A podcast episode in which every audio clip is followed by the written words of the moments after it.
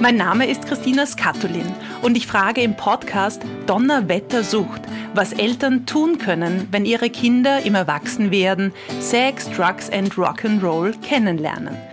Kleine Vorschau, verbieten alleine funktioniert meistens nicht. Donnerwetter sucht, der Podcast für Eltern und Erziehende.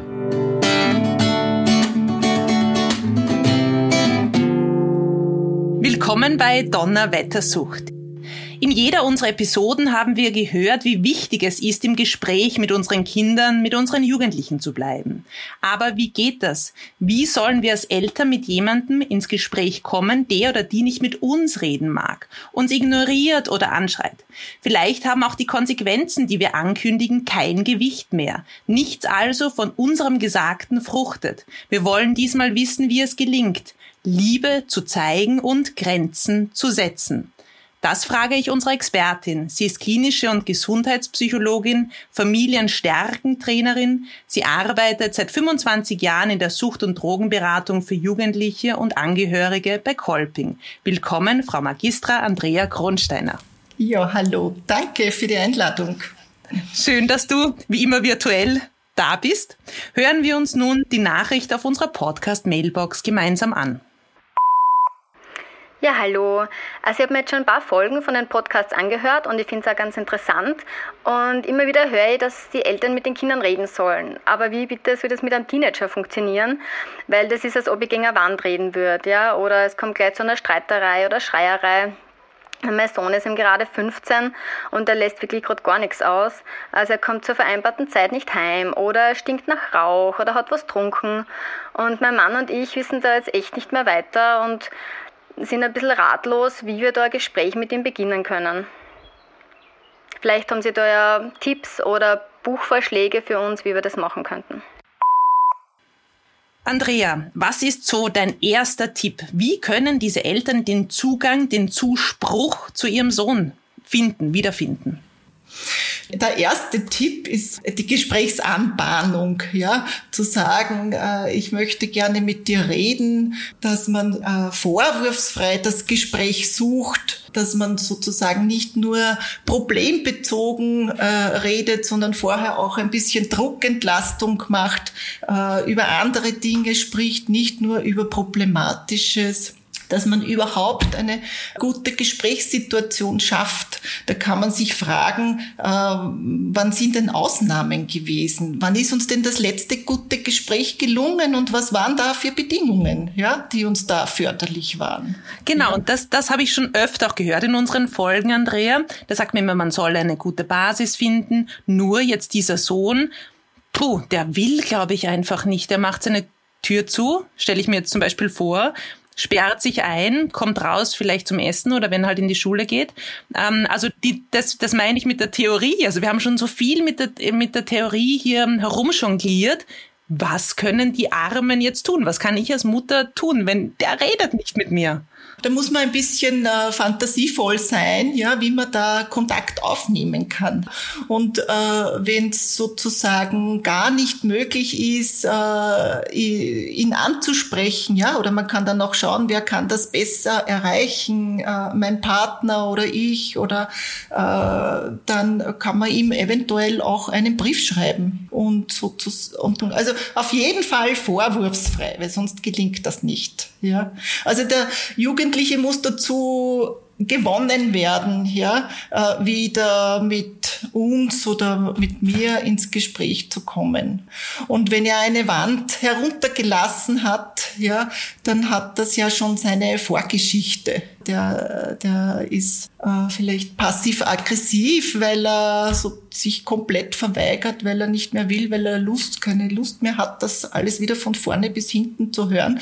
Also da muss man schon darauf achten, sind da viele Vorwürfe gekommen in der letzten Zeit, ja, und das zurücknehmen. Also wirklich wieder zum Gespräch einladen, ja, weil es ist, es bringt nichts, wenn wir nicht, also wenn Sie nicht ins Gespräch kommen, können Sie auch nicht eine, äh, Ihre Wünsche äußern und können auch keine konstruktiven Lösungen finden. Und das ist wohl angezeigt. Ja, und wenn es viel zu Schreiereien gekommen ist, dann kann man vielleicht als, als Eltern auch sagen, du, mir gefällt das auch nicht, wenn wir schreien miteinander und ich werde mich für meinen Teil bemühen, ja, äh, dass ich da äh, in Ruhe mit dir rede. Ja, ich werde mich bemühen, auch deine Ansichten zu verstehen und nachzuvollziehen und, und überhaupt würde es mich interessieren, wie es dir geht. Eben, das ist auch, wäre auch meine nächste Frage jetzt, wie ein Gespräch äh, funktioniert. Wie ist für dich so die richtige Gesprächsführung? Wir nehmen jetzt an, okay, durch Brief, durch SMS, durch eine WhatsApp habe ich ihn eingeladen, mit uns zu sprechen. Und es geht auch. Wir schreien nicht, das ist jetzt ideale Situation. Wie funktioniert dann so ein Gespräch mit einem Jugendlichen?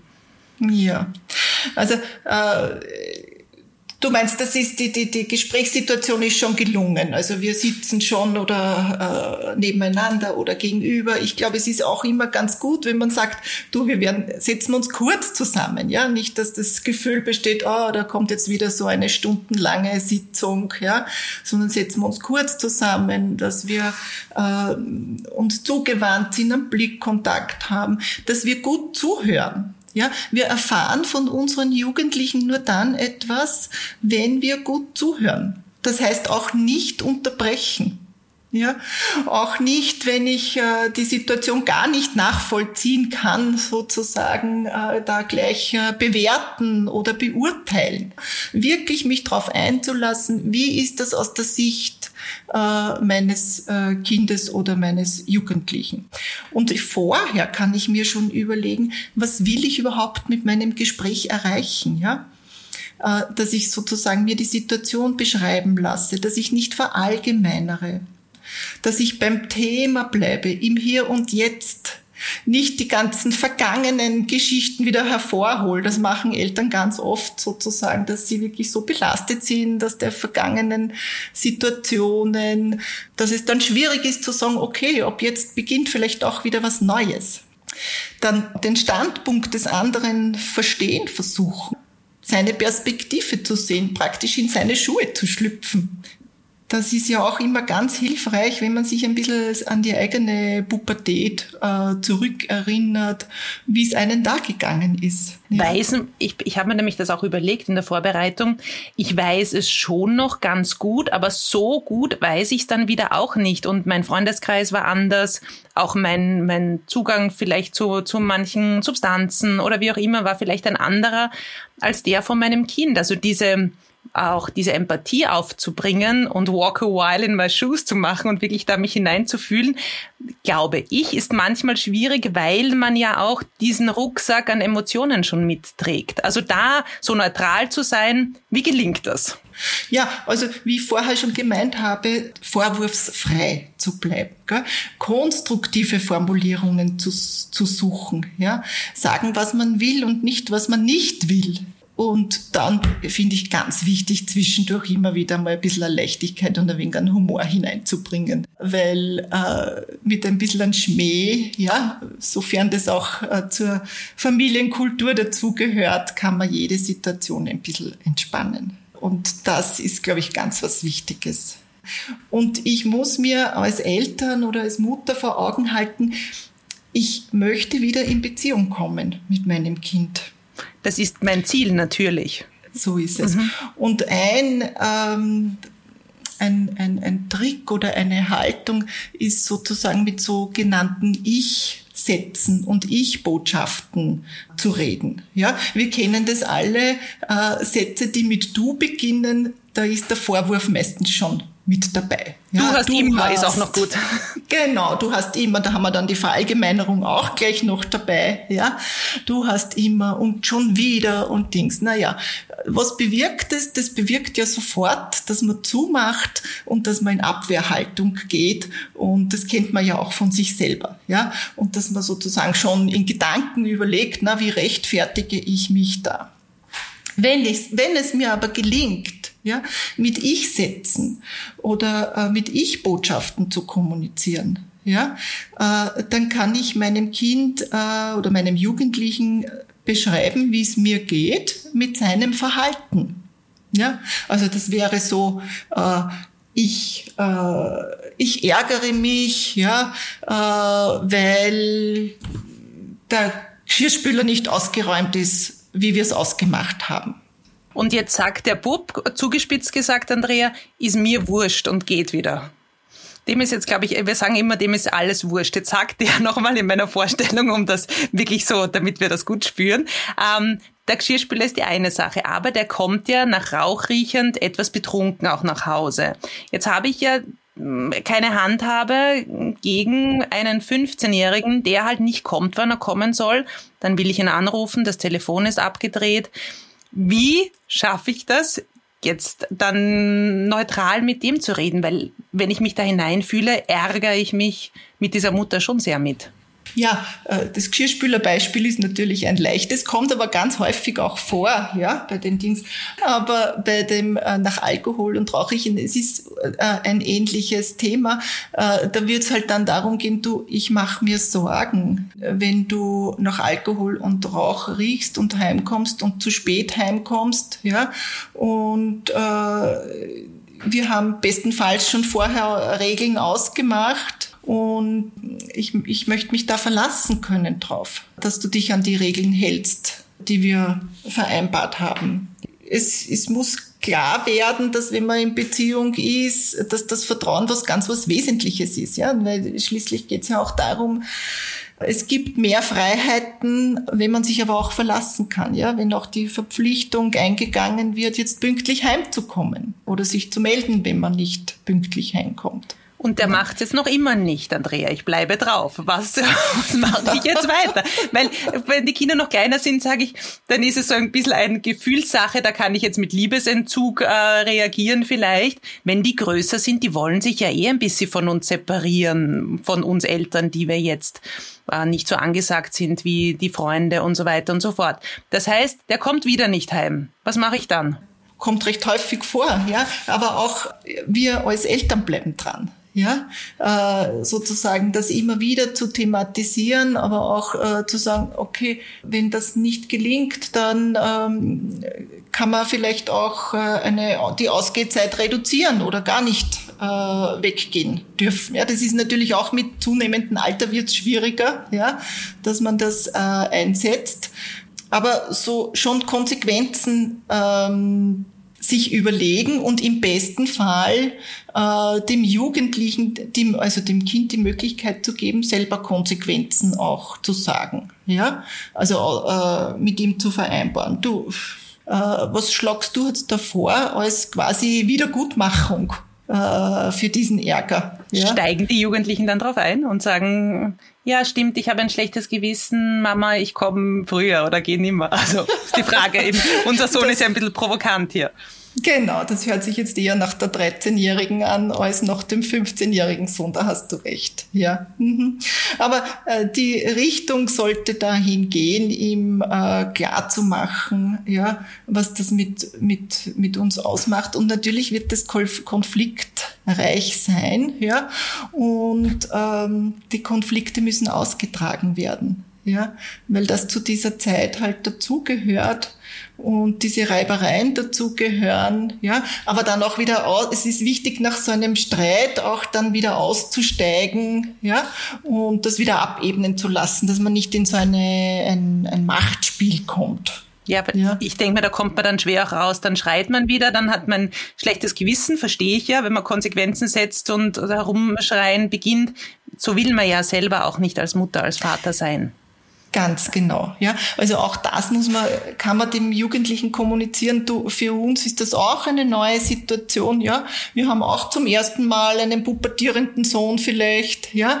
Und es ist für uns, äh, für uns alle keine so einfache Situation. Wie tun wir da miteinander? Wir erleben uns dann neu und wir müssen uns auch erst dran gewöhnen, dass du da äh, Wege gehst, die außerhalb unserer Kontrolle liegen. Ja, aber wie können wir trotzdem tun? Weil schlussendlich sind wir deine Eltern, ja, und wir wünschen uns ja nur das Beste für dich und dass du sozusagen einen guten Weg nimmst. Das finde ich auch ganz was Wichtiges, dass man das den äh, Jugendlichen äh, immer wieder vermittelt, ja, dass wir das nicht dass wir solche Regeln oder solche Vereinbarungen nicht aufsetzen, weil wir lustig sind, sondern äh, weil es äh, den Sinn haben soll, dass es Halt gibt und dass die Entwicklung, also dass er sich gut entwickeln möge. Und eines ist auch noch ganz wichtig, äh, niemals gegen die Freunde opponieren, ja. Das ist auch sehr schwierig, äh, wenn man nicht einverstanden ist mit dem Freundeskreis. Trotzdem, äh, die Kinder suchen sich ihren Freundeskreis aus und wie man sich vorstellt, äh, irgendjemand wird zu mir sagen, du streich jetzt die Hälfte von deinem Freundeskreis, ja, das tut dir nicht gut, würde mir vielleicht auch nicht gefallen. Aber auch das ist sicher schwer, wenn man merkt, ah, das geht in die falsche Richtung. Wir sind ja hier sehr mit dem Thema Sucht konfrontiert in unserem Podcast und du merkst, die trinken viel, die kiffen vielleicht viel, was auch immer. Ähm, und dann zu sagen, passt schon, geh nur aus mit denen, vielleicht laden wir sie mal zu uns ein, ist in der Theorie vielleicht perfekt. Aber ich glaube, es fällt schwer, nichts zu sagen. Ja, ja. Naja, und oft funktioniert das auch nicht mit dem Einladen, weil äh, es geht ja um Ablösung von zu Hause, ja. Und man will ja sozusagen, man will ja nicht die, äh, den Alkohol unter den Augen der Eltern trinken, sondern man will eben da sein eigenes Süppchen kochen. Ja. Aber äh, im Idealfall ähm, gelänge es auch dann gut, wenn man sagt, äh, ja, ich kenne das ja aus meiner eigenen Jugend, ja klar, probiert man was aus, ich weiß auch mit 15, ja, aber womit ist das auch verbunden mit meinen Erwartungen und Wünschen? Äh, das möge man noch ein bisschen hinauszögern, dann kommt man vielleicht ins Gespräch oder ich nehme an, das hat man eh schon im Vorfeld gemacht, ja, zu reden, warum man sich nicht wünscht, dass äh, äh, geraucht wird oder äh, getrunken wird, ja. Aber ich würde dann trotzdem fragen, wie ist das für dich, ja, wenn du äh, jetzt rauchst? Und wie ist das in deinem Freundeskreis, ja, wird da viel geraucht, wie, wie, äh, also dass man auch ein bisschen etwas erfährt, wie ist denn diese Subkultur, was ist denn da los in diesem Freundeskreis? Oft kennt man ja nicht mehr alle. Das ja? ist ja das. Genau. genau. Weil du kannst ja. ja nicht wissen, vielleicht holt ein Freundin ab, aber das war's auch schon. Die treffen sich ja in Wahrheit woanders, nicht bei uns zu Hause und gehen dann von da weg. Also das ist ja auch unrealistisch. Du bist, Andrea, Familienstärkentrainerin. Was heißt das? Weil jetzt denke ich mir vielleicht, Übt ihr dort auch solche Situationen? Erzähl uns ein bisschen darüber. Das äh, Familienstärken-Programm, äh, das ist ein Präventionsprogramm, ein internationales, das es äh, seit vier Jahren äh, in Wien gibt. Ja, das machen wir äh, in Kooperation mit dem Institut für Suchtprobeprävention. Und ähm, da geht es darum, dass äh, zehn Familien also Familien, es kann auch ein Elternteil sein oder ein Großelternteil. Der Familienbegriff ist da ein bisschen weiter gefasst, wie es der Realität eben entspricht. Ja, mit Kindern zwischen äh, 10 und 14 äh, können da teilnehmen an dem Programm. Und das ist so aufgebaut, dass, äh, dass eine Gruppe mit den Jugendlichen arbeitet in der ersten Stunde und parallel dazu mit den Eltern zu einem bestimmten Thema. Und dann wird äh, eine gemeinsame Familienrunde gemacht. Ja, also ganz konkret äh, die Jugendlichen erarbeiten in der Jugendgruppe, was sind ihre Ziele und Wünsche für die Zukunft. Ja, die Eltern erarbeiten in der Elterngruppe, äh, wie kann ich meine Kinder und Jugendlichen unterstützen in ihren Zielen und in der Familiengruppe wird das dann gemeinsam besprochen. Ja, also ganz konkret, äh, wenn dann herausgefunden wird, der Jugendliche möchte gerne Fußballprofi werden, ja, dann äh, wird es nicht hilfreich sein, wenn man sagt, na geh bitte, für das spürst du ja gar nicht gut genug, ja, sondern eher, okay, wie, was wäre denn da der nächste Schritt, ja? Oder wenn das Mädchen sagt, ich möchte Schauspielerin werden, äh, gut, was, was müsste man denn da als nächstes tun? Und das Nette bei, bei diesen Arbeiten miteinander da in der Familie ist auch, dass die Eltern von sich erzählen, was waren denn ihre Träume und Wünsche in dem Alter. Und da sind dann die Kinder auch oft ganz erstaunt, wenn da, ich weiß nicht, die Mutter Astronautin hat werden wollen oder wenn das ja äh, außergewöhnliche Berufswünsche waren. Ja. Also ganz durchgemixte Familien, also Omas, Opas, Elternteile auf der einen Seite und auf der anderen Seite zehn Jugendliche die zuerst separiert sind und dann werden sie wieder gemixt, so stelle ich mir das vor. Genau, dann sind die Familien gemeinsam. Und dann gibt es einfach eine ganz große Vielfalt an Themen, die da erarbeitet werden. Ja, von wie kommunizieren wir miteinander, wie lösen wir Konflikte, äh, eben was sind Ziele und Wünsche, wie gehen wir mit Gruppendruck um. Das ist auch eine sehr nette Übung, die mir immer besonders gut gefällt, weil da üben wir im Vorfeld mit den Kindern, sich abzugrenzen, ja, vor äh, äh, sich abzugrenzen und dann müssen in der Familiengruppe die Eltern die Anstifter sein, ja, und müssen sozusagen äh, können dann erfahren, was ihre Kinder gelernt haben und das ist auch oft das schauspielerische Talent, wenn dann die Mutter sagt, geh komm, geh meine rauchen und der Jugendliche wehrt sich und sagt nein und denkt dran, das ist ja nicht gesund für die Lunge, ja. Wir reden immer von 10 bis 14-Jährigen, ja, deshalb ist es ein bisschen kindlicher gehalten, ja. Aber du hast auch gesagt, es ist in der Prävention. Genau, es ist in der Prävention. Mhm. Wer kommt da? Das ist ganz unterschiedlich. Äh, es kann grundsätzlich jede Familie kommen, die äh, befindet, sie möchte gerne äh, miteinander hier arbeiten, dass es ihnen ein bisschen besser geht. Und das Programm ist Video äh, gestützt. Äh, das heißt, man muss auch ganz gut Deutsch können, dass man diese Videos versteht. Und ähm, wichtig ist, dass es jetzt nicht sozusagen schon ganz große Konflikte zu Hause gibt, äh, weil das kann man in so einer großen Gruppe kann man weniger gut auf Individuelles eingehen. Da haben wir nur den Vorteil, äh, dadurch, dass wir dann in Beratungsstellen arbeiten, dass wir, wenn das vorkommt, dass wir das nachbearbeiten können und anbieten können, dann einen persönlichen Gesprächstermin in der Beratungsstelle zu machen. Also wenn es ja. mich interessiert und ich muss nicht komplett ähm, schon zerrüttet sein von lauter Konflikten, sondern ich kann sagen, hey, es kommt vielleicht eine schwierige Zeit, ich habe das so im Gefühl, darf ich mich melden als Elternteil? Genau, ganz als genau. Das wäre so das wäre genau so der Idealfall, ja, weil man ja auch davon ausgeht, wenn man schon vor, bevor man quasi in das Vollbild der Pubertät kommt, schon manche Dinge einführt, ja, wie äh, ein Familienrat abhalten, das wäre auch so ein Beispiel. Was ich mir wünsche von dir, Andrea, ist so ein, ähm, so ein Bild von, was nehmen sich die Eltern, wir wollen das ja aus Elternsicht wissen, was nehmen sich die Eltern aus diesen, ich glaube, es sind drei Monate, über die der ähm, Familienstärken-Workshop geht. Was nehmen die sich mit?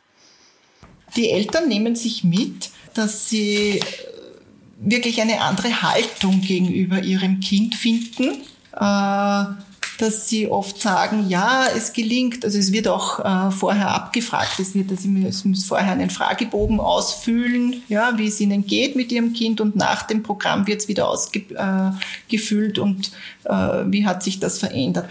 Und da kommt dann häufig vor, ja, es gelingt uns besser ruhig zu bleiben. Ja, es gelingt uns besser, unserem Kind auch, also unser Kind auch mehr zu loben. Äh, beim Loben ist es ja oft so, dass dann gelobt wird, aber dann wird schnell gleich wieder eine Kritik hinten angebracht. Ja, gut, dass du das gemacht hast. Wer tut das nur immer so? Ja, also das äh, lernt man da auch nur loben und nur wertschätzen. Ja, die Gefühle der Kinder ernster nehmen besser zuzuhören kommt auch, kommt auch als Feedback, ja. Und was die Eltern auch oft formulieren, ist sozusagen, ich erkenne, dass ich nicht alleine bin, ja. Anderen Eltern geht's auch so. Es sind ja zehn Familien und äh, äh, da hören sie ja von den anderen Familien auch, wie es ist. Ja. Oder eine Mutter hat einmal als äh, Feedback gegeben, äh, ja, sie weiß jetzt wieder, dass sie nicht vergessen darf, äh, dass es doch ein Kind ist, ja, und dass sie die Erwachsene ist. Und dass man, dass man sozusagen oft nicht so in den Selbstzweifel kommen muss, äh, habe ich alles richtig gemacht oder falsch gemacht, ja. Es ist einfach die Phase der Pubertät, die ist, herausfordernd für alle Beteiligten. Ja, es gibt auch ein bisschen eine Sicherheit. Mhm. Ja. Weil ich denke, man ist vielleicht ähm, schon manchmal dem Gedanken nahe, oh Gott, ich habe alles falsch gemacht. Das, dieses Sittenbild, das sich mir jetzt hier präsentiert, das ist meine Schuld. Also dieses jetzt wieder intensiv formuliert, ähm, passiert das, haben mir das Freunde gesagt, verstehe ich das selber auch sehr gut. Dieses, es ist alles falsch, wie ich das gemacht habe. Und wie kommt man eben, wie du das sagst, ich glaube, vielleicht nimmt das ein bisschen einen Druck raus, weil ich bin mir sicher, dass auch diese Mutter, die uns angerufen hat, sich denkt, ich habe alles falsch gemacht, sonst würde er vielleicht mit mir sprechen. Ja, ja. Das ist wirklich, also auch in den Angehörigengesprächen äh, ist es immer ein Thema, was haben wir falsch gemacht, dass das so und so jetzt läuft. Ja? Und äh, ich sage dann immer, also Schuld gibt es jetzt in dem Sinn überhaupt nicht, ja, weil Eltern versuchen immer ihr Bestes. Ja? Und äh, manchmal ist das Beste nicht ganz geeignet, ja, dann muss man ein bisschen nachjustieren, so quasi. Aber äh, es ist keine Schuld, wenn ich mich eh bemühe. Aber wahrscheinlich denke ich mir manchmal, hey, vielleicht hätte ich mich mehr bemühen sollen, dann wäre es jetzt anders. Ja, ich glaube, es geht darum, äh, den Blick in die Zukunft zu richten und zu schauen, okay, was können wir jetzt anders machen? Wie gehen wir jetzt in Zukunft miteinander um? Äh, und wie wollen wir respektvoller miteinander umgehen? Ja? Äh, wie können wir uns auch wieder versöhnen, wenn wir uns geärgert haben und es doch einmal lauter geworden ist. Äh, das gehört ja alles dazu, ja, dass man ja auch die ganzen Emotionen auch einmal aufkochen und dass man aber dann auch daraus lernen kann, äh, ja, man kann sich dann auch entschuldigen und sagen, du, das ist jetzt mit mir durchgegangen, das wollte ich eigentlich gar nicht so. Das zeigt auch nur, Eltern sind nicht perfekt, ja, machen auch Fehler, aber immer wieder zurückkehren und äh, wieder einrenken und äh, wieder ins Gespräch kommen. Und immer wieder schauen, wie, ist es mir selber gegangen? Äh, was hätte ich mir selber gewünscht von meinen Eltern, ja? Äh, dass die reagiert hätten? Ähm, sich auch vorzustellen, ähm, dass die Anforderungen an Jugendliche ganz schön schwer sind. Ja, diese ganze Ablösungsthematik und was man da alles leisten soll in dieser pubertären Phase, ja, ist ja wirklich äh, viel zu bewältigen. Natürlich. Ja? Und wie diese Mutter nämlich auch gesagt hat, sie hat ja auch von ihren Eltern nicht gelernt, wie man damit umgehen soll jetzt. Genau. So ist es, ja. Da gibt's ja dann auch innerhalb, also zwischen den Generationen auch noch ganz große Unterschiede. Ja, es herrschen ja heute andere Wertvorstellungen als noch vor äh, 30 Jahren oder vor 40 oder 50 Jahren. Genau, der Respekt ist sicher auch da, aber vielleicht anders, als es früher war. Genau. Ja. ja. Also es ist jetzt nicht mehr so der Gehorsam, wie das vielleicht äh, früher als, als großer Erziehungswert war. Heute geht es sicher mehr um die Auseinandersetzung, um die Meinung des äh, Jugendlichen auch hören und zulassen. Ja, wir wollen ja tolerante, äh, wir wünschen uns ja tolerante zukünftige Erwachsene. Ja, und das muss man halt auch üben und lernen. Genau, und ich glaube, in dieser Übung ist es wichtig zu bleiben und dran zu bleiben, wo ich auch sagen muss, es ist wahnsinnig anstrengend, weil man wiederholt sich ja auch immer wieder. Es kommen immer wieder dieselben Dinge, bis sie sich halt dann auflösen. Ähm, jetzt wünsche ich mir wieder was von dir, Andrea. Und ich dachte, ich wünsche mir von der Andrea die wichtigsten Zutaten, so als Zusammenfassung jetzt ähm, von unserem Gespräch auch, für ein gelungenes Gespräch mit einem Teenager, mit einem, einer Jugendlichen? Was sind die Zutaten? Wann gelingt's? Für unsere Anruferin jetzt auch. Also äh, eine gute Gesprächssituation schaffen, äh, ein, ein angenehmes Klima, zuhören, ohne zu unterbrechen, äh, mit Ich-Botschaften oder Ich-Sätzen reden, vorwurfsfrei, sein, äh, äh, mich für die Lebenswelt des Jugendlichen interessieren, nachzufragen, wie das ist und nicht vorschnell da mit einer, mit meiner Meinung kommen. Das killt das Gespräch sozusagen. Ich erfahre nur etwas, wenn ich gesprächsöffnend bleibe. Aber auch trotzdem meine Haltung dann dazu äußern. Mir selber auch treu zu bleiben, sicher als ähm, Mutter, was sicher nicht immer einfach ist. Und wenn die Situation verfahren ist, ich finde, es ist auch immer ganz wichtig zu sagen, ich muss auf meine eigenen Kraftquellen schauen, ja, und, und mich auch mit anderen austauschen. Und wie geht's mir damit dann? Äh, muss ich nicht alles in das Gespräch mit meinem Kind hineinpacken, ja, weil dann habe ich schon einmal ein bisschen Emotion abgeladen bei einer Freundin oder bei einem Freund, ja. Und dann mhm. und mit klarem Kopf halbwegs eben darüber zu sprechen. Du wolltest unsagen als Zusammenfassung.